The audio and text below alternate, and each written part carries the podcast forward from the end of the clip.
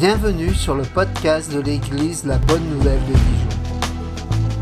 Merci de nous suivre afin de plonger ensemble au cœur de la Bible. et d'y découvrir le message que Dieu adresse à ceux qu'il aime. Nous serions heureux de vous rencontrer un dimanche au 8B rue Jules Viol à Dijon. Bonne écoute. Un jour qu'ils prenaient leur repas avec eux, il leur donna cet ordre. Ne vous allez- éloignez pas de Jérusalem, mais attendez ce que le Père a promis, le don que je vous ai annoncé. Car Jean a baptisé avec de l'eau, mais vous, dans peu de jours, vous serez baptisés avec le Saint-Esprit. Seigneur, dirige mes paroles, dirige nos vies, nos cœurs.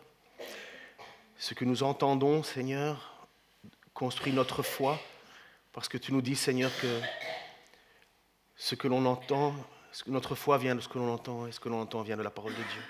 Ta parole, Seigneur. Nous l'avons chanté, nous l'avons entendu de la part de Martin. Seigneur, euh, nous l'avons lu dans le psaume 119, cette parole qui réjouit le cœur du psalmiste. Seigneur, je te prie pour nous qui vivons dans une société blasée, qui a besoin de spectacles, qui n'a pas d'attention très longue, qui est attiré par toutes sortes de choses, Seigneur. Que nous puissions, Père, reconnaître encore une fois ce matin le privilège que tu nous fais de, de nous parler à travers cette parole, de nous faire comprendre qui tu es, ce que tu veux, ce que tu attends et ce que tu nous promets. Merci Seigneur pour ce matin. Bénis ce temps, Seigneur. Amen.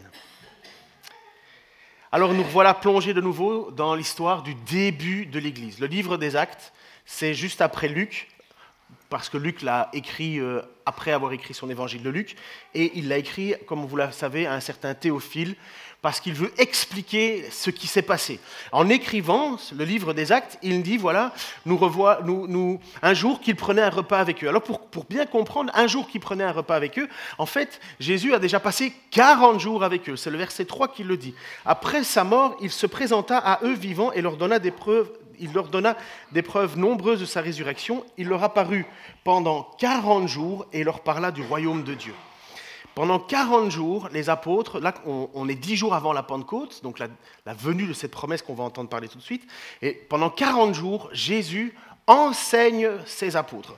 Premièrement, il leur fait quelque chose d'essentiel, de, de, de, il leur fait comprendre qu'il est bien ressuscité. C'est pas évident d'assister aux funérailles de quelqu'un pour le revoir euh, trois jours plus tard avec vous, au milieu de vous, en train de manger. C'est pas logique. Et il faut que les apôtres le, digèrent quelque part. Il faut qu'ils le, comprennent. Il faut qu'ils se rendent compte que ce n'est pas une hallucination collective. Parce que ça, on a, on a dit que les chrétiens étaient victimes d'hallucinations collectives, ce qui est très peu probable. Dépasser 500, ça devient compliqué. Hein. Et euh, là, il leur donne des signes clair de sa résurrection. Donc il le fait, le texte, et, et justement Luc veut nous, nous, le faire comprendre, il lui donna de nombreux signes de sa résurrection. Et pendant ces 40 jours, il ne fait pas rien, il les enseigne. Il les enseigne parce que les apôtres, pourtant, ils ont passé, 40, ils ont passé presque 3 ans, 3 ans et demi, on n'est pas sûr, mais en tout cas 3 ans, ça c'est certain, à marcher avec Jésus, à écouter ce qu'il a dit, à entendre, à le voir faire des miracles, à dire qu'il était le chemin, la vérité et la vie, comme on l'a chanté. Il a dit, je suis celui qui suis, il a donné des preuves, des preuves nombreuses. Mais voilà, maintenant, les apôtres n'avaient pas encore bien compris, comme beaucoup n'avaient pas encore bien compris, mais, mais où se place Jésus dans l'histoire? Est-ce qu'il est le Messie attendu? Est-ce que c'est lui qui va nous libérer du joug sur lequel on est? Parce qu'il faut, souvenez-vous qu'à cette époque-là, ben, euh, Jérusalem, il est, sous l'oppression des Romains. Donc euh, il y a eu pas mal d'invasions hein, depuis longtemps, mais là, le, le peuple de, Jérusalem, le peuple israélite, est sous la domination de l'Empire romain. Et donc, eux, les, les Israélites, ils savent qu'ils attendent un roi qui va les libérer de tout ça. Et donc, quand Jésus se présente aux apôtres, les apôtres, ils sont encore un peu perplexes de, du vivant de Jésus avant la résurrection, parce qu'ils croient que Jésus va chasser les, les Romains dehors. C'est pour ça que Pierre, lorsqu'on venait pour arrêter Jésus dans le jardin de Gethsemane, juste un peu avant sa, sa, sa crucifixion, Pierre a sorti son épée et a voulu se battre euh, juste Pierre était le seul avec une... Enfin, non, normalement, ils avaient tous une épée, parce que c'était comme ça qu'on vivait, mais Pierre est le seul à sortir son épée, et si on en croit ce que les commentaires, euh, les, les- les- étudiants du texte nous disent, la cohorte qu'il a, c'est environ... Enfin, il devrait y avoir environ 500 personnes. Donc vous, vous imaginez dans la tête de Pierre, avec- seul avec son épée, s'imaginer battre 500 personnes, mais parce que pour lui, dans sa tête, ils ont le Messie avec eux. Donc 500 personnes, c'est rien. D'ailleurs, Jésus leur a montré, parce que quand ils ont voulu arrêter Jésus, ils ont posé la question à Jésus, es-tu celui que on doit... Es-tu Jésus? Il a dit, je suis. Et les gens sont tombés par terre. Donc pour Pierre, vous voyez le, le du- le dualisme qu'il y a dans sa tête. Est-ce que c'est maintenant qu'on va, oui ou non, vaincre les Romains ou pas? Et non, c'est pas encore maintenant. Et c'est pas ça le projet. Et c'est pour ça que Jésus va passer 40 jours avec eux, même plus, à, à les enseigner constamment au sujet de quoi? Au sujet du royaume de Dieu. Le royaume de Dieu, mais comment est-ce qu'on va vivre maintenant en tant que croyant? C'est quoi la place d'un chrétien? C'est quoi ta place, Seigneur? 40 jours. Ces 40 jours, c'est un petit peu ce que on devrait, nous, en tant que croyants ou en tant que jeunes croyants, faire. Je m'étonne, peut-être vous aussi, mais de personnes qui disent, voilà, je veux, me faire baptiser. Je les vois arriver, euh, je veux me faire baptiser. Et je dis, oui, d'accord, mais est-ce que tu connais, tu as déjà lu la Bible? Ou un évangile de Jean, ou de Luc, ou de Marc, ou de Matthieu? Non. Je dis, mais tu vas te faire baptiser au nom de qui? Au nom de quoi? Et il y en a beaucoup qui viennent en se disant, mais je vais me faire baptiser, comme ça, ça va me laver une petite, une petite lingette spirituelle, et puis euh, c'est bon. Mais c'est vraiment une fausse compréhension du baptême. C'est vraiment une fausse compréhension de ce que c'est que se, se- se- donner à Christ. Personne ne se marierait de cette manière-là. Il n'y a personne qui va arriver un jour comme ça en disant voilà, je veux me marier avec, euh, avec un tel, j'ai entendu parler à la télé, euh, voilà, je veux me marier avec lui. Enfin, tu as réfléchi un peu à ce que tu fais Mais le baptême, c'est la même chose. Le baptême, c'est l'engagement. Le baptême, c'est de dire oui, je crois en Jésus. Oui, mais tu le connais. On m'en a un peu parlé, ma grand-mère m'a dit qu'il était gentil et qu'il me donnerait euh, plein de choses et que j'allais plus être malade. Ah, moi, je veux celui-là. Mais c'est, ça, c'est, ça n'a rien, ça n'a- ça n'a rien de chrétien, ça. Ça, c'est de la superstition. Par contre, prendre les évangiles, lire l'histoire, puisque ça a été fait pour ça. Les évangiles, c'est l'histoire de Jésus. Et c'est au bout de la lecture du livre de Jésus, de l'histoire de Jésus, qu'on peut dire oui, je crois, ou non, je crois pas. Oui, je, je reconnais qu'il est le Messie, je reconnais qu'il est celui qui peut me, me- me laver, me purifier de mon péché, ou pas. Et c'est à ce moment-là qu'on s'engage dans les voies du baptême. On ne s'engage pas dans les voies du baptême, et puis on commence à connaître Jésus, c'est pas ça. C'est parce qu'on a découvert qui il est. Oh, il en faut pas beaucoup, hein, mais il en faut quand même suffisamment. Et c'est- c'est c'est le préambule. Et les apôtres, là où ils en sont, ils connaissent quand même déjà pas mal Jésus. Ils ont quand même vécu pas mal de temps avec lui, mais Jésus doit quand même encore leur enseigner pendant 40 jours au sujet de c'est quoi le royaume de Dieu. Parce que c'est pas si évident. Prenons un petit quiz avant d'en- d'envoyer l'image. Un petit quiz. Qui sait qui sont les 11 apôtres qui vont être, tu peux mettre l'image, les 11 apôtres, donc le texte dit voici, le texte suivant. Voilà. Après, non, non, non, avant. Un jour, il prenait son repas avec eux et il leur donna cet ordre Ne vous éloignez pas de Jérusalem, mais attendez ce que le Père a promis, le don que je vous ai lancé. Donc, il est en train, il est à table. Un jour qu'il prenait un repas avec eux, donc ils ne sont pas douze, pourquoi? Il n'y a pas Judas. Ah, si, il y en a un, mais pas l'Iscariote. mais il y en a dou- il y a onze apôtres. Qui de mémoire se souvient du nom des onze apôtres? Alors, vous allez aussi. Pardon? Barthélemy, ça fait un. Attendez, je vais mettre des points. Jean, ouais. Pierre, ouais. Matthieu, bien. Barthélemy a déjà été dit deux fois. Philippe, ouais. André. Judas. Jacques, fils d'Alphée, ouais. Euh, Jean a été dit. Ah, Il y a deux Jacques. Qui ça?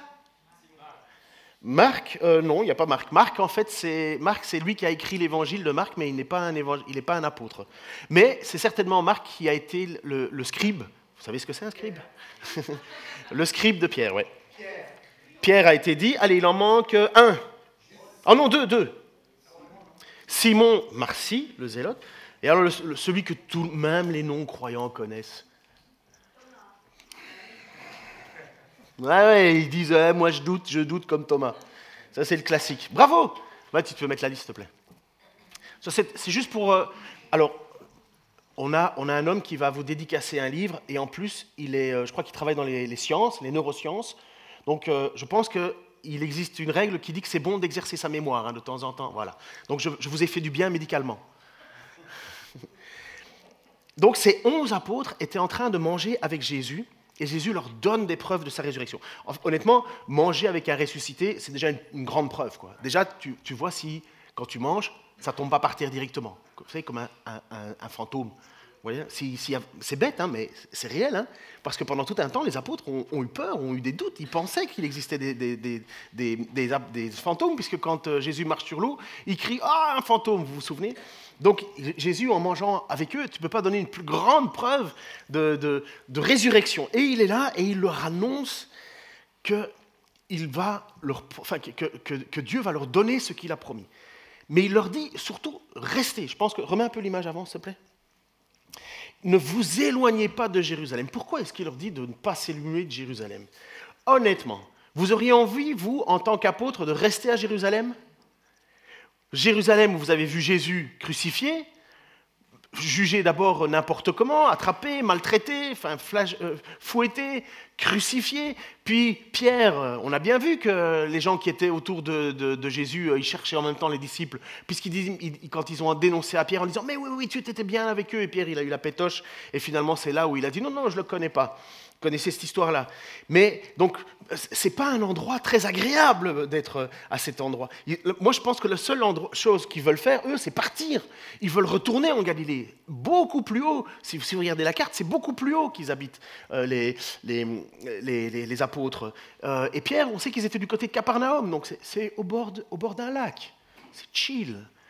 Mais Jérusalem, c'est le brouhaha, c'est, la tension. Ils n'ont pas envie de rester là. Et c'est pour ça que Jésus leur dit ne vous éloignez pas de Jérusalem. Et ils auraient envie, certainement, comme nous tous, de vouloir aller dans notre petite zone de confort, loin des choses qui nous, qui nous stressent. Mais parce que Dieu va faire un don, un don qu'il a promis. Et donc, ce que on va entendre au- sujet du Saint-Esprit, premièrement, c'est une promesse. Le Saint-Esprit, c'est une promesse. Ça ne vient pas de nous, ce n'est pas que nous qui le recherchons, c'est une promesse que Dieu va donner quelque chose.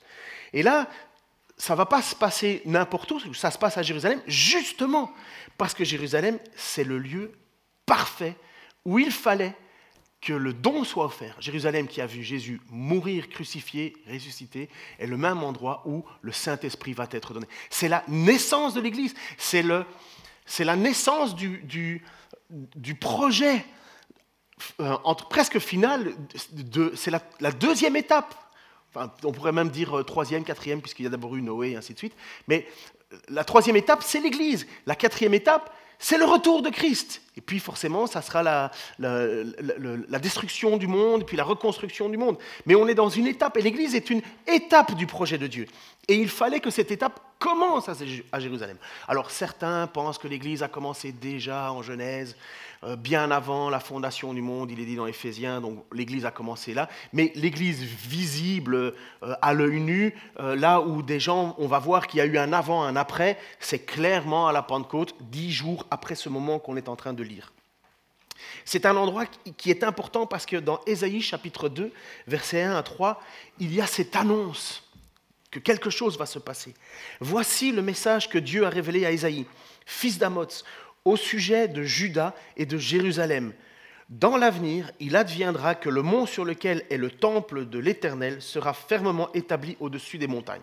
Donc c'est comme une vision quelque part. Et il, il s'élèvera par-dessous par-dessus toutes les hauteurs, et tous les peuples étrangers y afflueront. Alors là, c'est prophétique, parce que pour le moment, les Juifs, ils restent que entre eux. Et là, quand il est annoncé que des, peuples viendront de partout, ça c'est prophétique, c'est quelque chose qui n'est pas vécu par les, les Juifs à l'époque. Oui, de nombreux peuples viendront en se disant les uns aux autres, venez, montons au mont de l'Éternel, au temple du Dieu de Jacob, il nous enseignera les voies qu'il a prescrites, nous suivrons ses sentiers, car de Sion viendra la loi, de Jérusalem la parole de l'Éternel. Il y a cette prophétie, euh, quand vous lisez Ésaïe, euh, c'est loin d'être le bonheur. Hein. Ésaïe, c'est vous allez, vous allez prendre, vous allez être. Euh, enfin, le peuple faisait déjà n'importe quoi, et Dieu avait, avait dit voilà, mon jugement tombe, vous allez, être, vous allez déporter à Babylone, et vous, allez, vous, vous avez désobéi, donc bref, vous allez être là-bas. Mais en même temps, il y a des annonces qui sont faites prophétiquement de quelque chose de magnifique qui va arriver, et ce retour de, Jérusalem. Donc la, loi qui est venue, c'est par Moïse, et de Jérusalem, la parole de l'Éternel. C'est qui la parole de l'Éternel?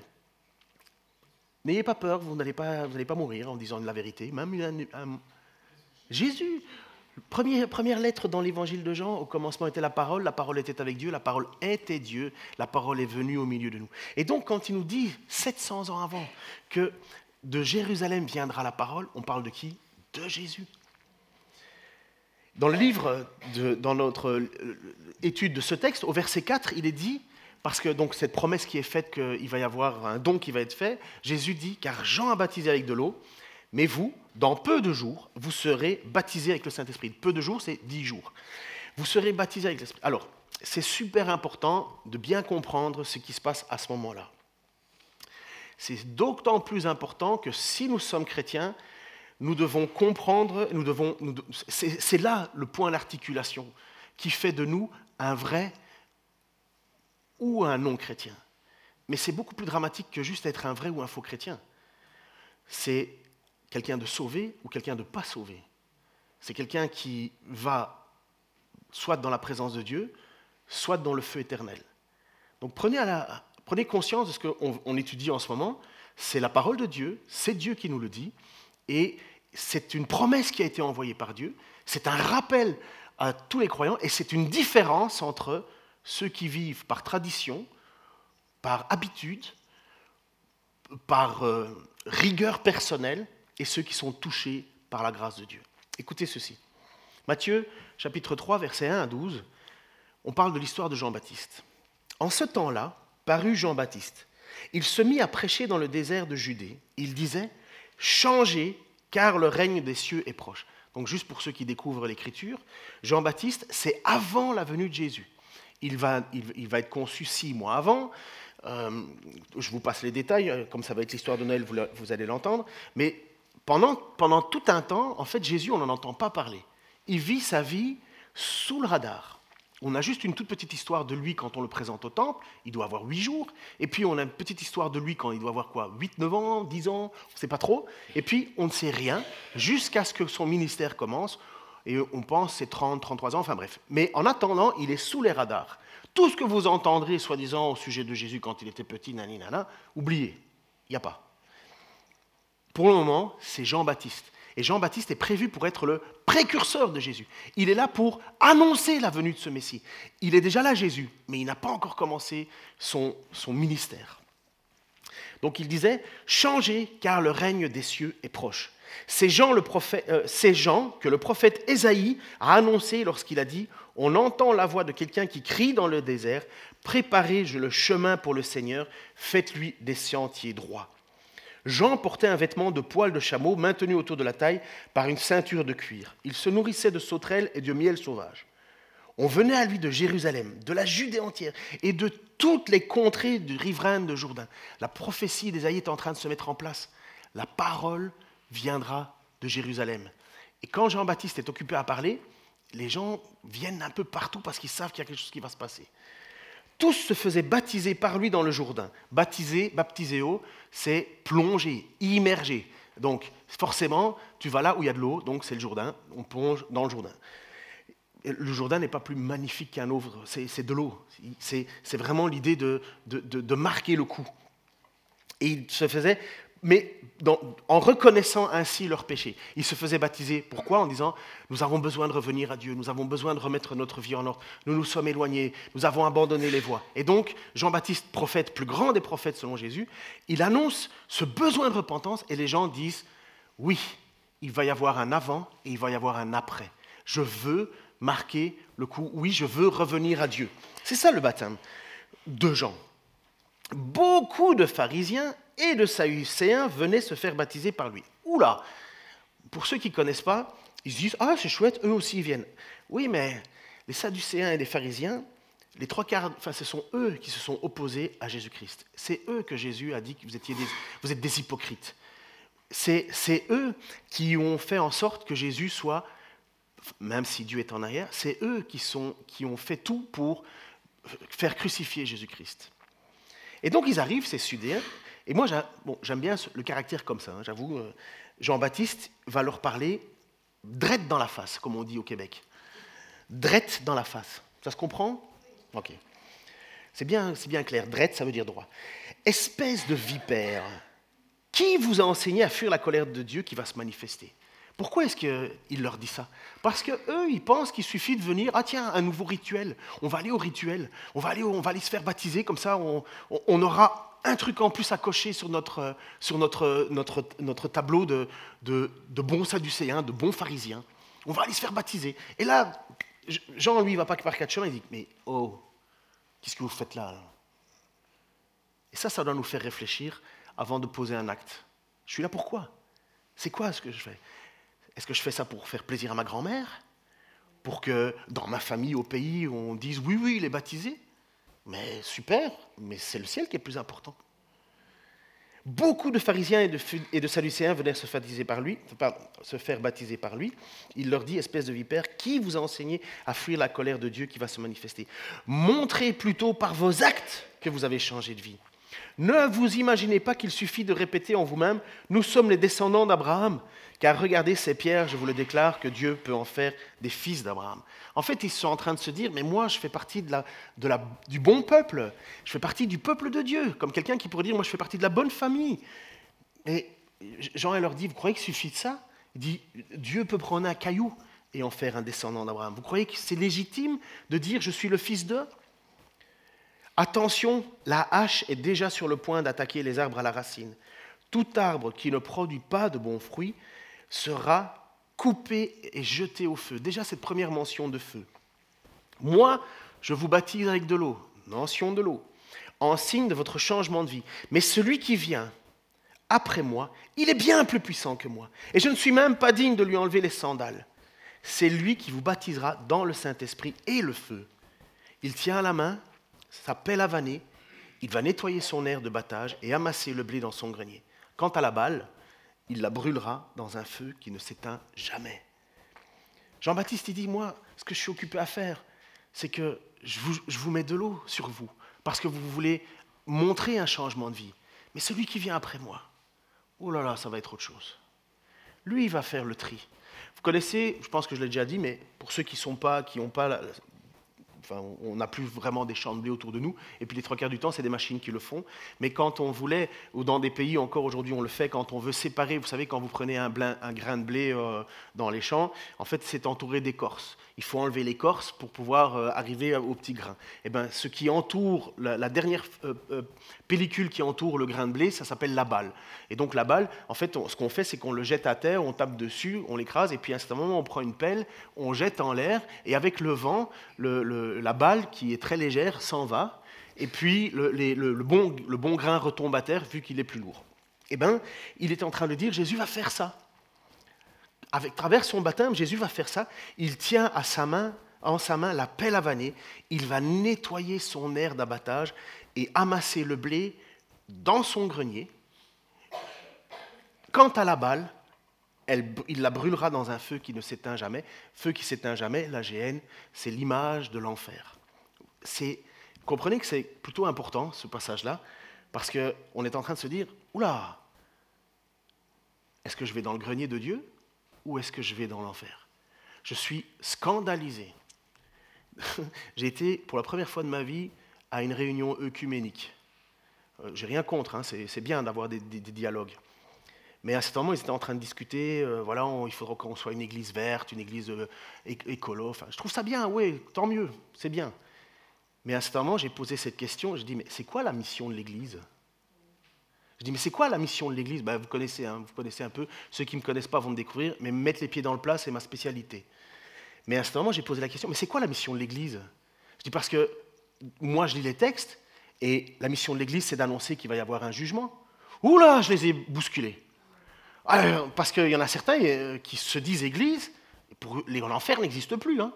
Ah non, Dieu est trop gentil. Et euh, pour d'autres, oui, mais tu ne comprends pas ce que les textes disent. Voilà ce qu'on me répond. Euh, Les textes disent. D'accord, vas-y, dis ce que tu veux. Moi, je me tiendrai à une seule chose. Je sais ce que la Bible dit, je sais ce qui est annoncé, et je sais quelle est la mission de l'Église.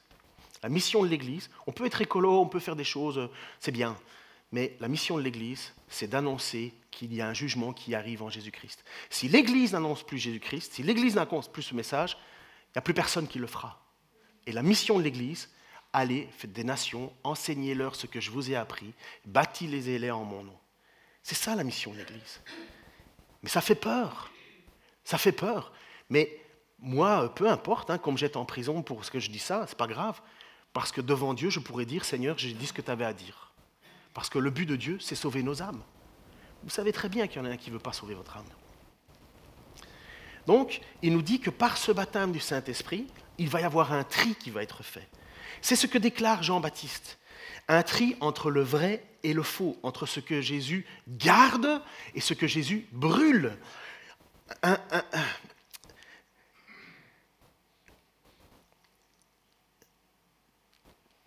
Beaucoup n'osent plus parler de l'enfer parce que on a dit oui mais les gens autrefois se baptisaient ou bien se tournaient vers Dieu parce qu'ils avaient peur de l'enfer. Et ça fait peur de parler de Dieu comme ça et ainsi de suite. Oui, ça fait peur. Oui, ça fait peur. Euh, mais c'est important. Euh, on peut vivre avec, euh, on peut faire semblant de, ne pas l'entendre, mais beaucoup de gens disent, il est où Dieu aujourd'hui? Ou il est où Dieu dans nos désastres et ainsi de suite? Il est où Dieu dans ce qui vient de se passer? Moi, je suis convaincu que si la majorité des gens sur la terre écoutaient ce que Dieu nous dirait, on aurait et vivrait en fonction de ce que Jésus a dit, on aurait quand même beaucoup moins de problèmes. Juste appliquer les, dix commandements ou en tout cas de le faire. Mais non, on n'est plus là. Et souvent, on accuse de Dieu en disant, oui, mais pourquoi est-ce que Dieu laisse l'injustice et compagnie? Je dis, Dieu est patient. Ah, il va juger. Mais quand il va juger, il va juger toi qui déclares que Dieu est injuste et il va déclarer celui qui a commis l'injustice. Il va, il va juger tout le monde. Mais Dieu a surtout fait quelque chose d'incroyable. Il a fait une promesse. Et cette promesse, elle est dite dans Ézéchiel. C'est une promesse qui fait qu'il y a la preuve que Dieu m'a touché. J'avais assisté à un cours et je trouvais ça, ça, m'avait vraiment marqué. J'ai pas trouvé tout dans le cours excellent, mais les premières paroles de ce prof, ça m'a vraiment dit Waouh, c'est vrai. Et pourtant, c'est une évidence. Mais il posait la question à tous les étudiants, c'était à Montréal, et euh, il posait la question à tous les étudiants et disait Mais c'est qu'est-ce qui fait l'Église? C'est quoi l'Église? Mais c'est le Saint-Esprit. Pas de Saint-Esprit, pas d'Église. Pas de Saint-Esprit, pas d'Église. Après ça, tout le monde brode. hein. Le Saint-Esprit, il faut faire ça. Moi, je parle en langue. Moi, je fais ci. Moi, je fais ça. Moi, je fais ça. Moi, je fais ça. Wow, wow, calme-toi. On va d'abord commencer par le début. Mais ce qui fonde l'Église, c'est le Saint-Esprit. Pourquoi? Parce que c'est ce que Dieu met en œuvre. Tout le reste, c'est nous qui essayons de faire des œuvres pour essayer de plaire à Dieu. Et là, cette promesse que Jésus dit aux apôtres, attendez, Dieu a promis une promesse, elle va arriver, c'est Dieu qui intervient. Là, c'est plus efficace. Et il le dit déjà dans Ézéchiel. Dans Ézéchiel, au chapitre 36, versets 25 et 27, il va dire, 27, il va dire Je répandrai sur vous une eau pure, afin que vous deveniez purs. Je vous purifierai de toutes vos souillures, de toutes vos idoles. Je vous donnerai un cœur nouveau et je mettrai en vous un esprit nouveau. J'enlèverai de votre être votre cœur de pierre et je vous donnerai un cœur de chair. Je mettrai en vous mon propre esprit et je ferai de vous des gens qui vivent selon mes lois et qui obéissent à mes commandements pour les appliquer.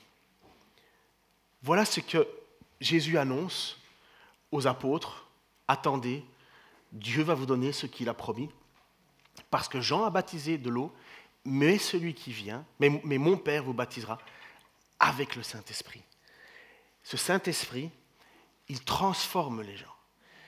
Si on croit ce qui est dit, quelqu'un de chrétien, quelqu'un qui peut dire, j'ai l'assurance que le jour du jugement, je serai dans les greniers de Dieu, il a un cœur nouveau, il a un esprit nouveau, il a un cœur qui est devenu sensible et plus insensible, et il, a, il veut obéir aux commandements, et il veut surtout les appliquer. Et ça, c'est le résultat de la purification de Dieu. Dieu dit, voilà, toutes tes bêtises, tout ton passé, tout ce que tu as fait de mal, je te l'efface. C'est moi Dieu qui te le purifie. La majorité des gens, les, gens veulent faire leur propre purification. Oh, j'ai fait l'imbécile, je vais, je, vais, je vais jeûner pendant deux jours, trois jours, quatre jours. Je vais euh, prendre une bonne douche ou bien je vais, je vais être calme cette semaine parce que la semaine passée, oula, j'ai déconné. Mais euh, l'homme a cette nature de vouloir toujours faire par lui-même quelque chose pour se rendre pur devant Dieu. C'est bien, c'est gentil, mais refuser le cadeau que Dieu donne, ça c'est grave. Parce que Dieu dit, c'est moi qui veux te purifier. C'est moi qui vais te baptiser d'une eau pure, afin que tu deviennes pur. C'est moi. Et ce que Dieu dit, moi je te purifie. Je pense que le purificateur Dieu, c'est mieux que tous les autres purificateurs. Si Dieu dit, tu es pur, à mes yeux tu es pur, je pense qu'on peut avoir l'esprit tranquille. Pensez pas? Ce n'est pas un beau cadeau? Dieu qui te dit, je te purifie. Et en même temps, ce qu'on voit, ben, c'est que Dieu fait ses promesses, il va donner ce Saint-Esprit. Mais si on n'a pas un cœur nouveau, honnêtement, il y en a certains, ils sont très mal à l'aise avec ça parce qu'il y a un passage qui dit ne dis pas qui montera au ciel, c'est d'en faire descendre celui qui c'est d'en faire descendre le ciel, Christ. Ne dis pas qui descendra en terre, c'est d'en faire remonter. Sous-entendu, décide pas qui va, qui va au ciel et qui va pas au ciel. Ouais, mais il y a quand même d'autres passages dans l'Écriture qui disent qu'on reconnaît un arbre à ses fruits, qu'il faut faire attention, qu'il faut se séparer de certaines personnes. Et si à un moment, en tant que croyant, dans ta propre vie, tu n'es pas capable de dire j'ai un cœur nouveau, si tu ne vois pas l'avant-après, si tu ne vois pas qu'il y a une nouvelle façon de penser, une façon qui, qui n'est pas toi, si on ne voit pas un cœur qui est devenu sensible à la générosité, sensible à l'injustice, si on ne voit pas cela, et si on ne voit pas quelqu'un qui dit vouloir obéir à Dieu, parce que c'est ce que Jean dit, tu veux prouver que, Dieu, que tu aimes Dieu, mais obéis au commandement. Si on ne voit pas ça, c'est que Dieu, je le dis clairement, n'est pas présent dans ta vie. C'est qu'il n'est pas là. On ne parle pas de réussir tout parfaitement. On parle d'avoir un cœur nouveau. On ne pense plus comme avant. On n'aime on, plus. Moi, je n'aime plus ce que je faisais. Autrefois, je faisais plein de choses que j'aimais faire. Aujourd'hui, je regarde ça comme de la souillure. Je ne le fais plus. Dieu a changé mon cœur, mon esprit aussi. Avant, Dieu était absent de ma vie, complètement absent. Aujourd'hui, je ne peux même pas imaginer passer une journée sans prier. Peut-être pour vous aussi, ça arrive. Le soir, tu te couches et tu te dis Ah Seigneur, pardon, j'ai même pas prié. En fait, tu as peut-être prié des milliers de fois, mais, mais tu as l'impression que c'est jamais assez. Puis un cœur sensible. Puis je peux vous dire, c'est très difficile pour moi. Parce que j'ai été élevé à la dure et toute ma vie n'a été que dureté. Mais moi, j'ai un caractère qui est comme ça, je le, prends. Mais si Dieu ne m'avait pas changé, vous me détesteriez. Et puis, obéir au commandement de Dieu. Pourquoi est-ce que je trompe pas ma femme? Pourquoi est-ce que tu trompes pas ta femme? Pardon chérie, prends pas ça personnel, mais c'est pas parce que ma femme est la plus belle femme du monde. Hein. Il y a un moment, ça s'éteint ces choses-là. C'est pas parce que ma femme reste pas avec moi parce que je suis le plus bel homme du monde quand même. C'est parce que j'ai fait une promesse. Pourquoi est-ce que je ne vole pas si je vois de l'argent? Parce que j'ai fait une promesse. Parce que je veux obéir au commandement de Dieu. Pourquoi est-ce que lorsque j'ai fait du mal à quelqu'un, et qui viennent me le dire, hein, parce que parfois il y a des gens qui aiment bien bouler dans leur coin, ah tu m'as fait du mal, mais tu le sais jamais. Alors comment Je ne suis pas devin non plus. Hein. Mais si tu me dis que je t'ai fait du mal et que c'est vrai, je t'ai fait du mal, je dois te demander pardon. Puis je dois pardonner celui qui me demande pardon. Pourquoi? Parce que j'ai envie Non, non, non. Parfois, j'en mettrais une petite, une petite rallonge là, tu vois, mais non. Dieu dit non, c'est pas comme ça. Tu dois avoir un cœur nouveau, un esprit nouveau, une façon de penser nouvelle. Et ça vient pas de nous, c'est Dieu qui met ça en nous. Et si on résiste à ça, on a un souci. Ça va jusqu'à présent? On entend les mouches voler. Hein? C'est ça l'Église. C'est ça l'Église. C'est ça vivre comme et marcher pour Dieu. Normalement, l'Église, c'est l'ensemble des gens qui ont été baptisés par ce Saint-Esprit. L'Église, c'est ça, c'est la, réunion, le ekkaleo, l'ecclésia, la réunion de tous ces gens qui ont été touchés par Dieu. Au milieu de nous, il y en a qui avancent doucement, il y en a qui avancent vite. Il y en a qui découvrent, il y en a qui cherchent, il y en a qui sont là depuis tout le temps et se demandent ce qu'ils font là. Il y en a qui qui savent pas trop qu'ils sont là. Mais l'Église, c'est ça. L'Église, c'est le rassemblement des gens qui ont été touchés par cet esprit, qui a commencé dix jours après le texte qu'on était en train de voir, à la Pentecôte, et qui continue jusqu'au retour de Jésus-Christ. C'est ce, que Paul va parler au sujet de, de l'Église, lorsqu'il va dire dans 1 Corinthiens chapitre 12, versets 12 à 13, Le corps humain forme un tout, et pourtant il y a beaucoup d'organes. Et tous ces organes, dans leur multiplicité, ne constituent qu'un seul corps. Il en va de même pour ceux qui sont unis à Christ. En effet, nous avons été tous baptisés dans un seul esprit. Il n'y en a pas deux, il n'y a, pas, a pas deux baptêmes, quatre baptêmes, six baptêmes, un baptême, un esprit, pour former un seul corps. Il n'y a pas deux églises, il y a un seul corps. Que nous soyons juifs ou non juifs, esclaves ou hommes libres, c'est de ce seul et même esprit que nous avons tous reçu à boire. 1 Corinthiens 12, 12 à 13. C'est ça l'Église. Ce sont ces gens qui ont reçu ce don de Dieu, touchés par la grâce. Mais euh, à part Paul, je, crois que à part Paul, je connais aucune personne qui marche en rue et puis d'un coup, paf, se convertisse. Euh, si vous en connaissez un autre dans l'Écriture, moi j'en connais pas. Je connais Jose. Par contre, je connais des gens dont Dieu touche par l'intermédiaire d'un envoyé, un chrétien qui a reçu ce cadeau et qui en témoigne. Oh, Dieu fait des miracles encore aujourd'hui extraordinaires. Je ne sais pas si vous avez entendu, mais récemment euh, à Gaza, je crois que c'est 230 ou 240 personnes euh, musulmanes ont, ont, rêvé de Jésus et se sont converties. Voilà, Dieu a encore fait un miracle. Euh, moi, je suis heureux de voir ça, mais je suis encore plus heureux quand j'entends des chrétiens qui partagent leur foi autour d'eux. Parce que 240, c'est bien, mais c'est pas beaucoup. Hein. Par contre, si tous les chrétiens annonçaient à leurs copains, à leurs voisins, à leurs amis le message de l'évangile, je pense qu'on dépasserait les 40. C'est pour ça que Jésus a dit oh, Vous voyez des miracles, vous en ferez des plus grands. Et donc, je termine avec ci. À la lumière de ce qu'on a lu, j'ai lu tout, à la lumière de ce qu'on a lu, je te poser honnêtement et sincèrement la question. Est-ce que tu désires être purifié par Dieu? Est-ce que tu désires avoir un nouveau cœur? Est-ce que tu désires un esprit nouveau? Est-ce que tu veux continuer dans le mauvais sens ou est-ce que tu veux recevoir le cadeau que Dieu te donne? Celui de faire partie de son peuple, celui d'être purifié. Ça, c'est à toi de l'accepter ou de le rejeter. À ceux qui marchent comme chrétiens de tradition, et honnêtement, c'est les pires. C'est les pharisiens et les sadducéens de l'époque. Ceux qui disaient Ah, nous sommes de la descendance d'Abraham. Jean-Baptiste leur a dit Ça compte pour peanuts, ça. Des pierres peuvent faire mieux. À ceux qui marchent comme chrétiens de tradition, est-ce que tu veux changer et vivre vraiment pour ton Dieu? Où on voit dans ta vie un cœur nouveau, un esprit nouveau, un cœur sensible. À ceux qui ne peuvent pas dire aujourd'hui Oui, j'ai reçu un cœur nouveau. Oui, je pense autrement.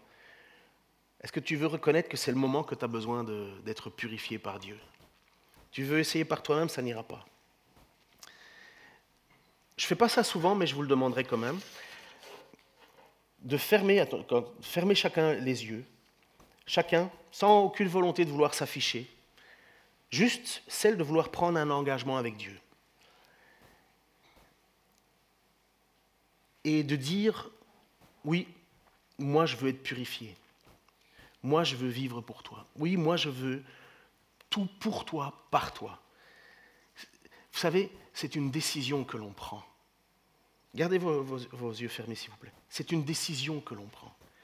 Mais ça doit être marqué par un moment. Alors, on va entendre un petit chant qui va se mettre tout de suite et qui dit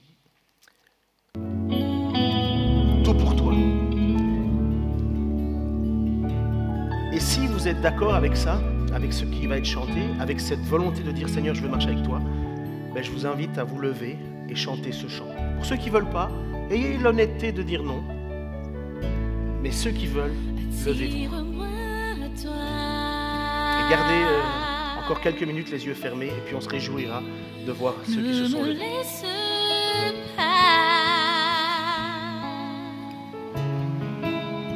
Je veux tout abandonner